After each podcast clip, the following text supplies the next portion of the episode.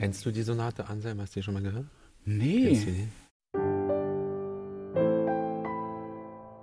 32 Mal Beethoven.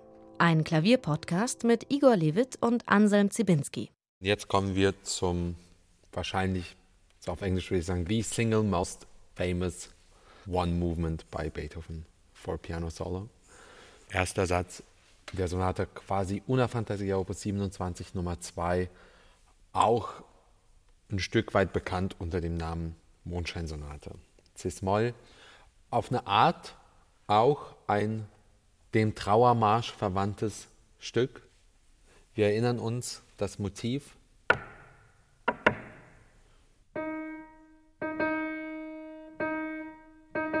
oder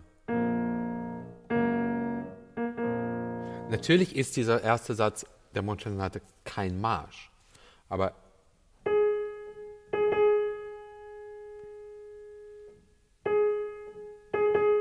das Motiv ist zumindest in diesem punktierten Moment eins zu eins das Gleiche.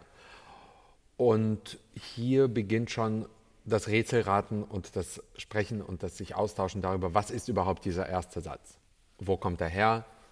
Was drückt er aus? Was könnte er ausdrücken? Herr Zibinski. Ich finde diese Trauermarschbemerkung oder Marschbemerkung insofern interessant, als er für alle drei Sätze dieser dreisätzigen Sonate dieser absteigende sogenannte Lamento-Bass, ja. also ein klagender Bass, eine Rolle spielt. Ich weiß nicht, ob es möglich ist, mal hier zu zeigen, wie dieser Bass verläuft und dann vielleicht für die anderen Sätze auch. Und dann hat man plötzlich ein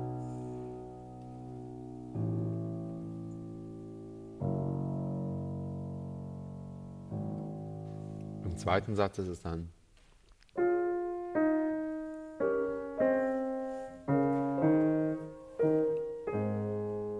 Und im letzten Satz ist es.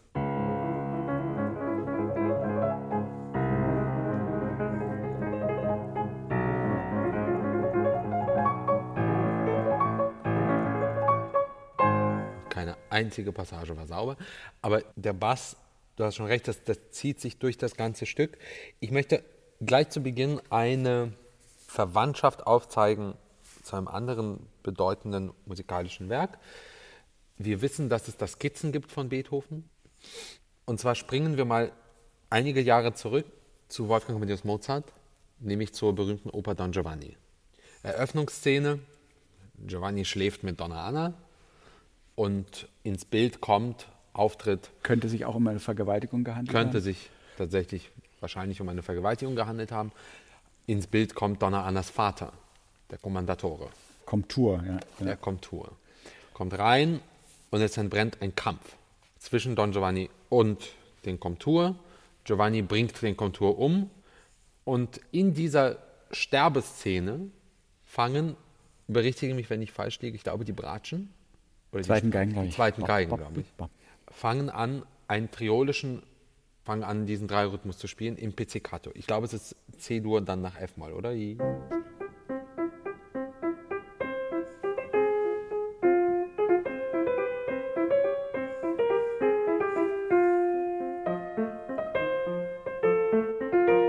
weiß nicht mehr, ob die Tonart stimmt. Ist auch egal. Aber jedenfalls kommt dieses Motiv. Wir wissen, dass Beethoven das aufgeschrieben hat. Er hat das auch in Narzissmoll transponiert. Ich glaube, später als die Kompositionsjahre der Mondscheinsonate. Aber es wird ihm irgendwie in der einen oder anderen Form im Kopf gewesen sein. Immer wenn ich dieses Stück spiele. Man muss dazu allerdings ja. sagen, die herkömmliche Theorie ist, dass sich Beethoven diese Stelle abgeschrieben hat, weil er sich für die Stimmführung dieser drei Partien äh, ja. Don Giovanni, Comtour, Leporello, der Diener, interessiert ja. hat, die ja alle in einer eigenen psychologischen Situation stecken genau. Und übereinander singen, sehr distinkt heraushörbar. Und dazu gibt es diese Begleitung. Ja. Und, dazu und auch das ist eine Nachtszene, insofern. Genau. Ähm, Wie gesagt, es ist jetzt alles Spekulation. Und ich bin an einem Punkt, immer wenn ich diese Sonate spiele, ich kann ja auch nur für mich sprechen, ist das das Bild, was ich im Kopf habe. Also ich setze mich da ans Klavier, das ist ja auch wieder die Frage der Interpretation, wie kommst du zu einem Tempo, wie, wie entscheidest du dich für ein Tempo. Also ich setze mich ans Klavier, ich sitze da auf der Bühne und dann spielt sich im Kopf diese Szene ab. Ja? Streicher fangen an. Und ich stelle mir mal vor, wie ich die Hände auf die Tastatur lege und im Grunde genommen nur fortsetze, was da im Kopf sich schon abspielt. Eins, zwei, drei, eins, zwei, drei, eins, zwei, drei. Und dann bin ich in meinem Tempo. Und das Interessante ist, wenn ihr die Chance habt, schaut euch mal, könnt ihr überall im, im Netz finden, mal das Notenbild an. Die ersten zwei Takte schreibt Beethoven zu diesen triolischen Bewegungen keinen Legatobogen. Es gibt keinen. Natürlich klingt das Stück gebunden und gerne auch im Pedal. Aber es gibt keinen Legatobogen. Es gibt keinen. Es gibt ein Senza Sordino, was bedeutet mit Pedal, ohne Dämpfer, kein Legatobogen. Der erste Legatobogen kommt in Takt 3, nämlich dann, wenn sich der Bass beschleunigt. Erster Legatobogen. Zweiter Legatobogen. Jetzt kommt der erste Legatobogen über einen ganzen Takt.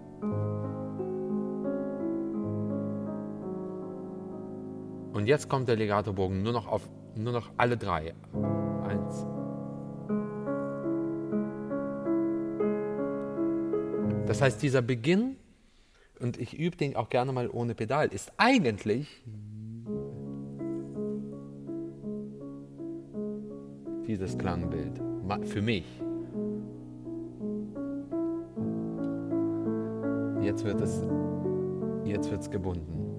Und dann entsteht so ein Bild. Und über dieser Nachtszene und über diesem eigentlich so unpathetischen Stück bis hierher, was weniger Musik ist als Raum.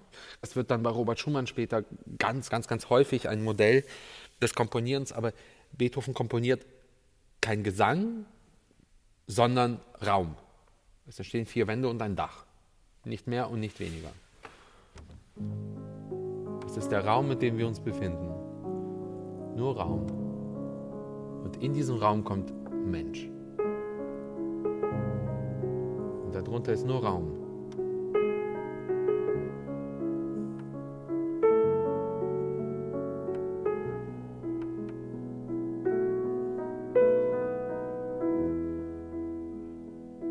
Das heißt, eine Art Espressivo bekommt auch nur die Oberstimme. darunter ist nur Raum.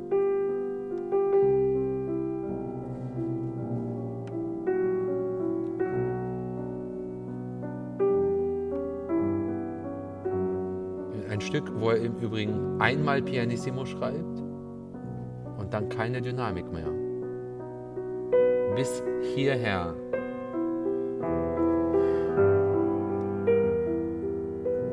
Kleine Schwelle, aber keine wirkliche Dynamik.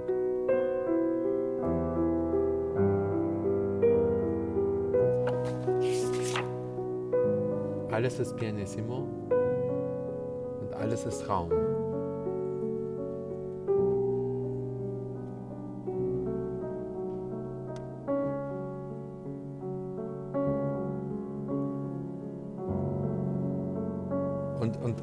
Gehe ich an diesen Satz heran. Im Grunde auch eigentlich eine Art Ouvertürensatz zum, zum Restwerk. Also es ist alles drin, aber es ist mal wieder eine typische Situation, dass er am Ende dieses Satzes, äh, der aus dem Nichts kam und ins Nichts zurückgeht, einerseits drei sehr lange Akkorde schreibt mit Fermata, aber andererseits schreibt Attacca subito in den nächsten Satz. Also es ist Vorhang zu, Vorhang auf. Ich glaube wirklich, dieser Satz ist Raum und ein Mensch. Das andere Stück, dann höre ich sofort auf zu reden, an das ich immer denke, ist, es gibt ein Lied von Schumann aus der Dichterliebe im Rhein, im Dom, über den Dom und den Rhein. Rhein am goldenen Strome, ja?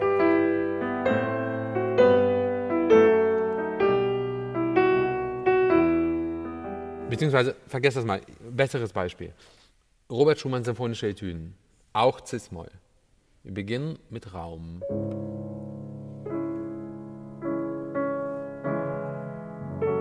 Hier gibt's, das ist das Thema. Es gibt eine Stimme und darunter ist, darunter ist Raum.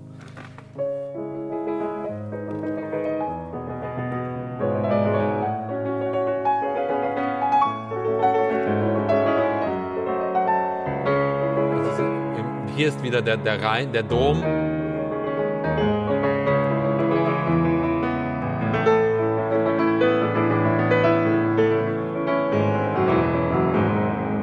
Ich habe es nie gespielt.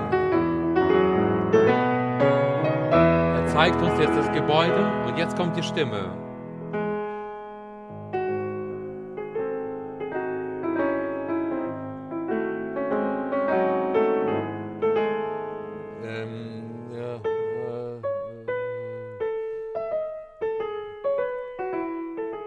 Also die, diese ganz klaren Trennung zwischen wo stehe ich und wer bin ich, ist hier bei Beethoven, glaube ich, in diesem Stück unglaublich klar und bewegend. Nur ganz kurz zur Erklärung, die symphonischen Etüden Schumann, Opus 13, glaube ich. Opus 13, ja. 13, früher Variationszyklus von Schumann. Wiederhole sehr gerne an der Stelle nochmal. Ihr Lieben, ihr dürft uns schreiben, 32x Beethoven und könnt gerne kundgeben, dass ihr von Igor mehr Schumann hören wollt. Das ist nämlich mein Reden seit vielen Jahren. Äh, ist okay. Igor, da gehe ich mit. Wer der ideale Schumann ist, der ideale Schumann-Interpret, aus vielen, vielen Gründen. Ich würde mich gerne noch mal ganz kurz fragen, diese unglaubliche Rezeption. Jetzt weiß ich wieder. So geht es. Das ist die Stelle. Und da ist das da drin. Hier ist der Bass, der runtergeht.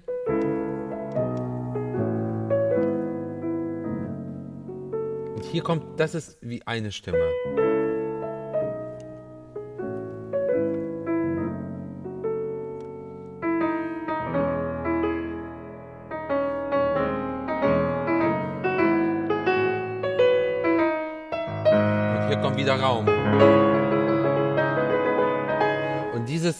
Glaube ich, hier wirklich angelegt. Das ist ja kein, das ist keine Stimme. Das ist Atmosphäre. Und da ist sie.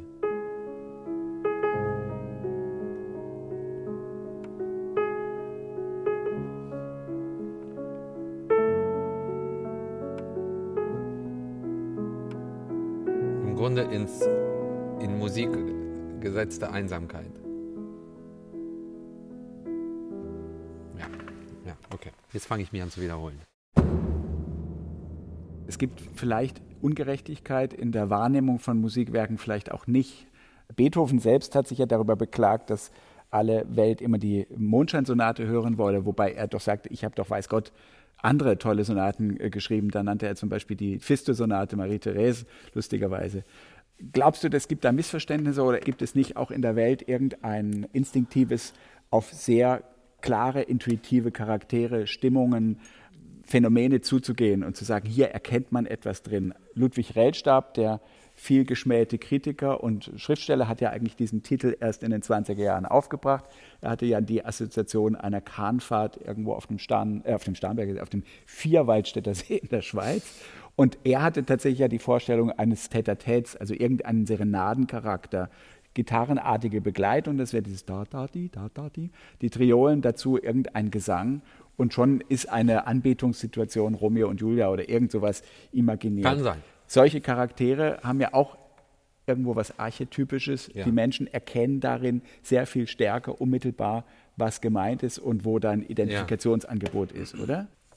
Ja, es ist, es ist halt die Frage, warum berühren uns bestimmte Werke so, wie sie es tun? Ich meine, da sind ganze Bücher geschrieben worden, da, sind, da werden Symposien drüber abgehalten, Menschen machen sich darüber Gedanken, studieren, warum, weshalb weinen alle beim zweiten Satz des Mozart-Klarinettenkonzerts. Schon vor Belmondo, oder? Ich meine, das war immer schon eines der berühmtesten. Ja, oder Adagetto Gustav Adagetto, ich meine, es gibt, ist doch absolut Nervengift, oder? Ist totales Nervengift. Und lustigerweise das andere Stück in Cis-Moll, wo ein Komponist immer gesagt hat, ich leide darunter, weil alle immer nur das hören wollen und nicht mein anderes Oeuvre ist ja Rachmaninows Cis-Moll-Prälude. Also ich meine, alle...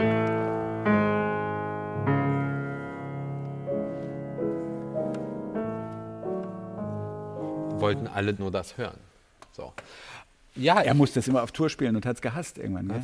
konnte es nicht mehr hören, aber wahrscheinlich damit mehr verdient als der liebe Gott. Ich weiß es nicht. Es ist, ich würde mal behaupten, von allen Beethoven-Sonaten für Laien und Nicht-Laien, das ist aus irgendeinem Grund das Identifikationsstück. Aber gibt es Musik, die existenzielle Grundsituationen sozusagen ikonisch, schlechtes Bild, also aber wirklich in eine Form fassen, dass man unmittelbar wieder erkennt, hier bin ich gemeint oder hier sind wir alle gemeint. Also gibt es da die Hoffnung, ich dass sich die Frage mit die Ja, ich will die Frage mit Ja beantworten, aber ich muss sie eigentlich mit Nein beantworten, weil das Ja gibt es natürlich, aber ich spiele gerne dieses Spiel mit anderen Menschen und das klingt ein bisschen ironisierend. Ich meine es sehr, sehr ernst. Ich halte dann gerne die Hand auf und sage, legt mir Musik in die Hand. So, das geht ja nicht. Manche versuchen dann sehr esoterisch mir ihre Hand in die Hand zu legen und sagen, hier ist Musik. Ich sage, ja, herzlichen Glückwunsch, aber das meine ich nicht.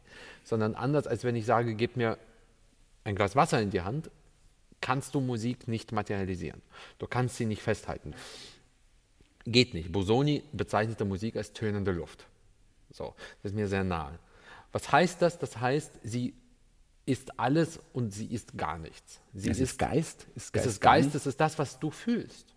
Es ist das, was du fühlst. Sie gehört uns allen und sie gehört niemandem. Es gibt nicht, ich spiele nur, was Beethoven schreibt.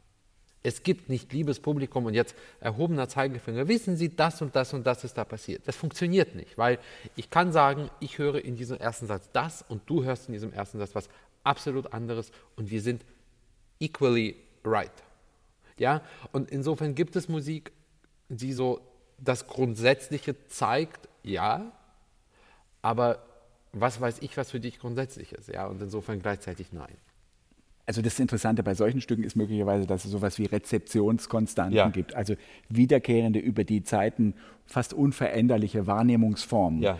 Ähm, Du müsstest aber noch mal ganz kurz sagen, warum dieser Satz so schwer zu spielen ist. Eine der fundamental schwierigen Grundentscheidungen ist, wie geht man mit dieser schönen italienischen Überschrift um si deve suonare tutto questo pezzo delicatissamente e senza sordine. Das ganze Stück soll aufs Feinste und ohne Dämpfer ja. gespielt werden.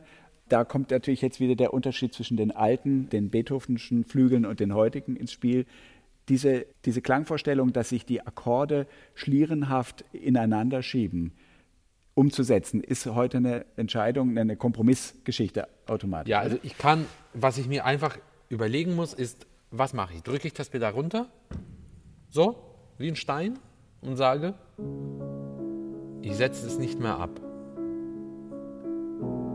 Alles in einem Pedal.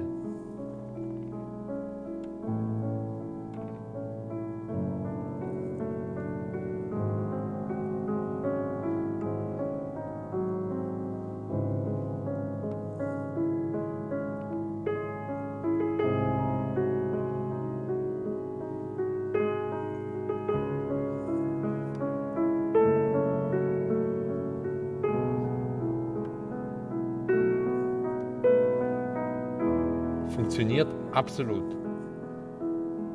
Und finde ich auch wunderbar. Und je nach Tag, je nach Instrument, je nach Saal ist das eine Option.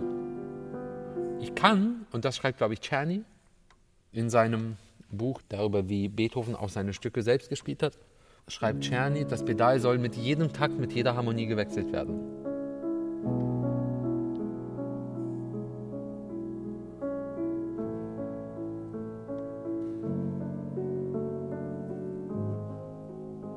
Und, und wenn ich das mache, spiele ich den Satz ja immer noch durchgehend ohne Dämpfer. Ich wechsle nur das Pedal. Das ist eine Entscheidung, die du triffst. Ich bin, wird dich jetzt wenig überraschen, ich bin da wenig dogmatisch. Und die Dogmatiker unter uns bitte. Also wenn du dein halbes Leben lang darüber philosophieren möchtest, wie wie dumm doch die Pianisten sind, die hier das Pedal wechseln und dann auch noch irgendwie Zeitungsartikel drüber schreibst, bitte go for it. Ja, das ist nicht mein, not my piece of cake. Also du bist, das ganze Stück soll ohne Dämpfer gespielt werden, kann bedeuten, wechsel es nicht, kann bedeuten, wechsel es. Sempre pianissimo e senza sordino. Sempre senza sordino heißt immer mit Pedal. Okay, also so what? Ja, also es heißt nicht sempre e senza sordino und dann was auch immer auf Italienisch heißt, bitte nicht wechseln. Mhm. Steht da nicht. Non cambiare. Non cambiare, du bist einfach. Nee, aber hier ist es ja fast so eine ästhetische Grundsatzentscheidung. Lasse ich es zu, dass Harmonien ineinander laufen, sozusagen wie Farben beim Aquarell. Why not? Ist, ist Wunderbar. Was aber natürlich jetzt in der Epoche wirklich was ziemlich Unerhörtes wäre. Ja, aber gibt es ja. Hat schon Haydn gemacht.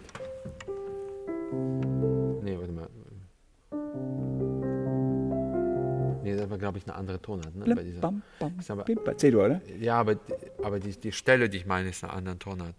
Oder Waldstein-Sonate. ja. oder ein drittes Klavierkonzert.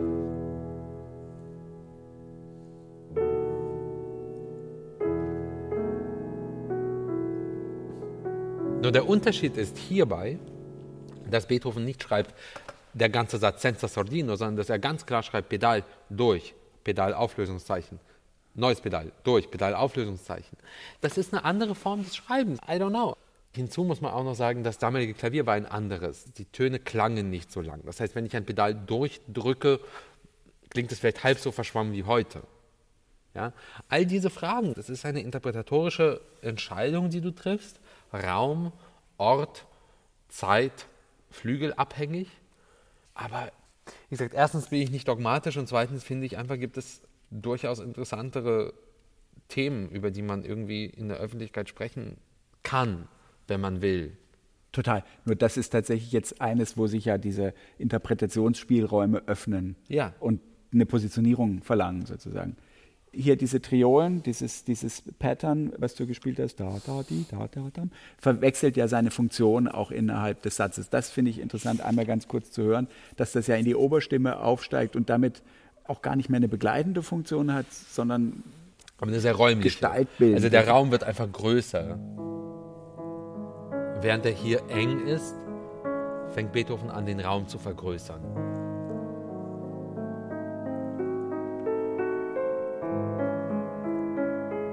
Geht immer weiter auf.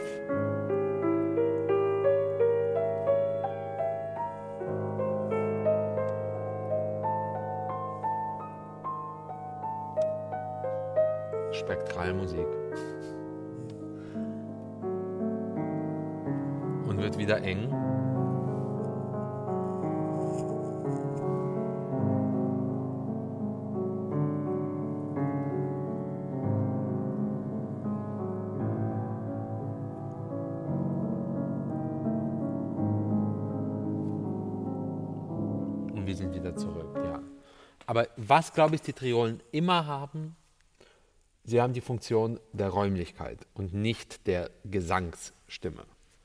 Das, glaube ich, kann man schon sagen. Kann ich sagen. Will ich sagen.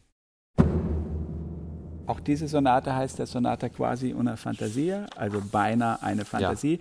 Wieder ist der nächste Satz Attacca, also unmittelbar Ja. angeschlossen. Es gibt einen schönen Satz von Franz Liszt, das sei wie eine Blume zwischen zwei Abgründen. Ja. Dieses Destor-Stück, sagt dir das was? Absolut.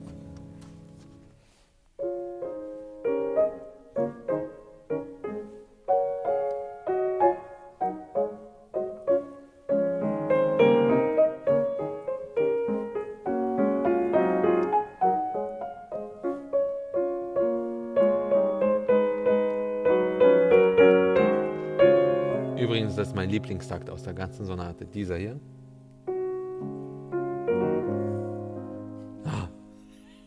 Freue ich mich die ganze Zeit drauf. So kurz, leider. So kurz. Und dann ärgere ich mich die ganze Zeit, dass er schon wieder vorbei ist. Wie, wie sagt Wolfgang Riem so schön, das Schönste an den schönen Stellen ist ihr Vorübergehen. ja. Also es ist immer ein Aufgehängt Und das zwischen Nervigste an den schönsten Stellen ist immer, dass sie vorübergehen. genau. ja. oh, Augenblick verweile doch, genau. Ja, nein, aber das mit der Blume ist ein schönes Bild. Hat aber auch seine, sagen wir, kleine Bäuerlichkeit.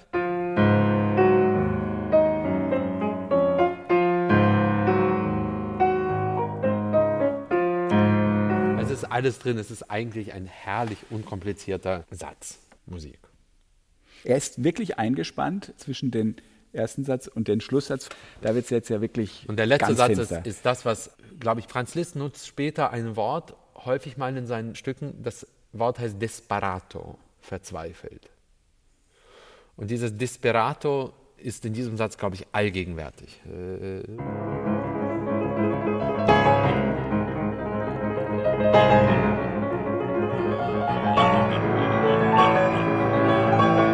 In Stellen. Ne?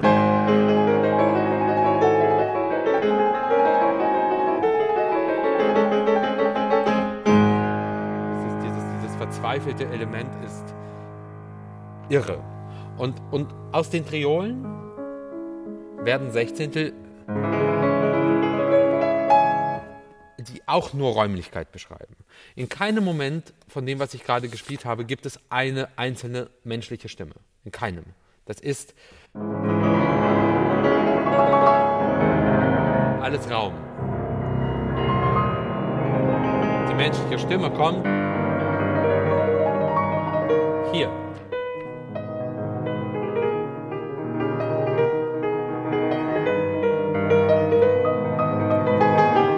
Hier kommt sie. Also im Grunde wird der erste Satz auf Speed fortgesetzt. Ja? Als würde der erste Satz explodieren, ist das Finale. Ja, und das ist Desperado, es ist brutal. Das ist ein brutales Stück. Presto agitato, also sehr schnell aufgewühlt. Ja. Ich glaube, der Satz, das habe ich natürlich jetzt nicht mir selbst ausgedacht, sondern das kann man überall lesen. Der Satz ist ja wirklich sehr, sehr paradox, weil er ist formal der disziplinierteste ja. in dem ganzen Zyklus, der exzessivste Satz, von dem äh, Charles Rosen zum Beispiel, der amerikanische Pianist und Musikwissenschaftler, geschrieben hat. Mit solchen Sätzen hat Beethoven seinen Ruf als bester Klavierzertrümmerer seiner Zeit gefestigt, sozusagen, weil ja. er einfach so hart und so aggressiv auf die Tasten eingedroschen haben muss. Ja. Ähm, dieser Satz ist aber zugleich einer, der formal so streng gefasst ist. Es ist ja. eine richtige Sonatensatzform, es ist, bleibt alles in Moll. Mhm. Und im Grunde genommen wird ja eine Verbindung hergestellt von dem ersten Tag der Esto-Sonate bis dorthin, ja. dass sich plötzlich alles auflöst in einer sehr klassizistischen Form, wenn man so will. Nur es klingt genau. ganz anders. Diese Paradoxie, wenn du willst, zwischen Inhalt und Form oder zwischen Konzept und Füllung, ja. ist ja wahnsinnig interessant, oder nicht? und ist typisch für ihn. Dass Stücke, die formal so klar und eindeutig sind, in sich so klingen, als würde die Welt einstürzen. Ganz, ganz typisch. Wie ist das zu erklären? Ich meine, man könnte jetzt sagen, man braucht eine feste Ordnung, um deren Zerstörung überhaupt erstmal wahrnehmbar zu machen, oder? Wie Busoni gesagt hat, die Aufgabe des Schaffenden ist es, seine eigenen Gesetze zu schaffen und nicht den Gesetzen anderer zu folgen. Und wenn er nur den Gesetzen anderer folgt, hört er auf, ein Schaffender zu sein. Und gleichzeitig wir sind alle irgendwie Kinder der Tradition. Also das hatten wir ja ganz zu Beginn. Formal sind die Sonaten ja teils, mit Ausnahmen, klassisch angelegt. Mal drei Sätze, mal vier Sätze. Sonaten Hauptsatzform hier, Sonaten Hauptsatzform da, Variationen hier, Variationen da. All das ist nicht neu. Er hat nicht die Variation als Form erfunden. Aber innerhalb dieser Form hat er die Welt neu geschaffen und dann hat er seine eigenen Gesetze geschrieben. Und das ist so absolut einzigartig. Und er ist mit diesen Gesetzen und er ist mit diesen Formen so weit gegangen, wie teils bis heute niemand nach ihm. Also wir kommen ja irgendwann in den nächsten Folgen zur Hammerklaviersonate. Und die Hammerklaviersonate ist in der Intensität so weit draußen, wie kein anderes Stück Klaviermusik, das ich kenne. Und ich kenne ein paar. Natürlich gibt es Stücke, die sind objektiv nochmal ein Stück unspielbarer als die Hammerklaviersonate. Es gibt Stücke, die dauern acht Stunden. Es gibt, es gibt alles. Ich will mich auch gar nicht darüber lustig machen. Aber in der Kombination mental, emotional und pianistisch Kraft auslöschend ist die Hammerklaviersonate einzigartig. Und diese Stücke wie die Mondschein, wie die Appassionata, die ja relativ ähnlich endet, die kreieren ein Gefühl von Katastrophe wie wenige andere Werke für Klavier. Und das innerhalb strenger Form. Das ist einfach, wie so häufig bei Beethoven, sind das einfach Wundermomente. Vielleicht können wir noch zum Schluss kommen, zu der Coda ab Takt 159, glaube ich, wo er dann wirklich aus dieser Form nochmal ausbricht und in reinen Klang übergeht. Reines Geräusch übergeht. Reines genau. Geräusch, eine wirklich ganz, ganz freie Informelgeste, ja, würde man vielleicht sagen. nur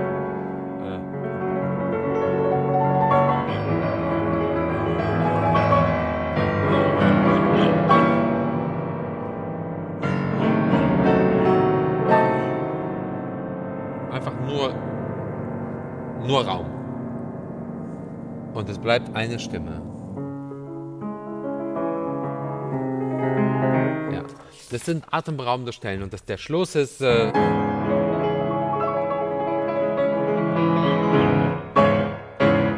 reißt einfach ein. Wie schon gesagt, ein ähnlicher Schluss. Äh,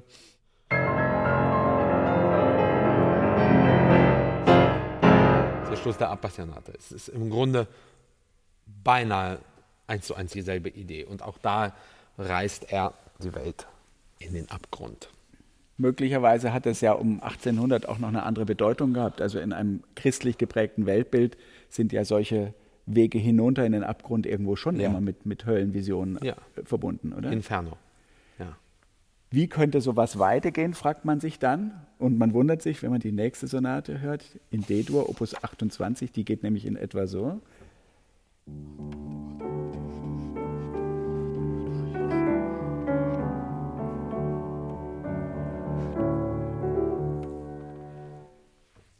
Sie geht weiter und wir kommen von Mensch zu Natur. Ich freue mich sehr drauf. Ich auch. Das ist Igor. Und Anselm. Danke fürs Zuhören. Bis bald. Ciao. 32 mal Beethoven ist eine Produktion von BR Klassik.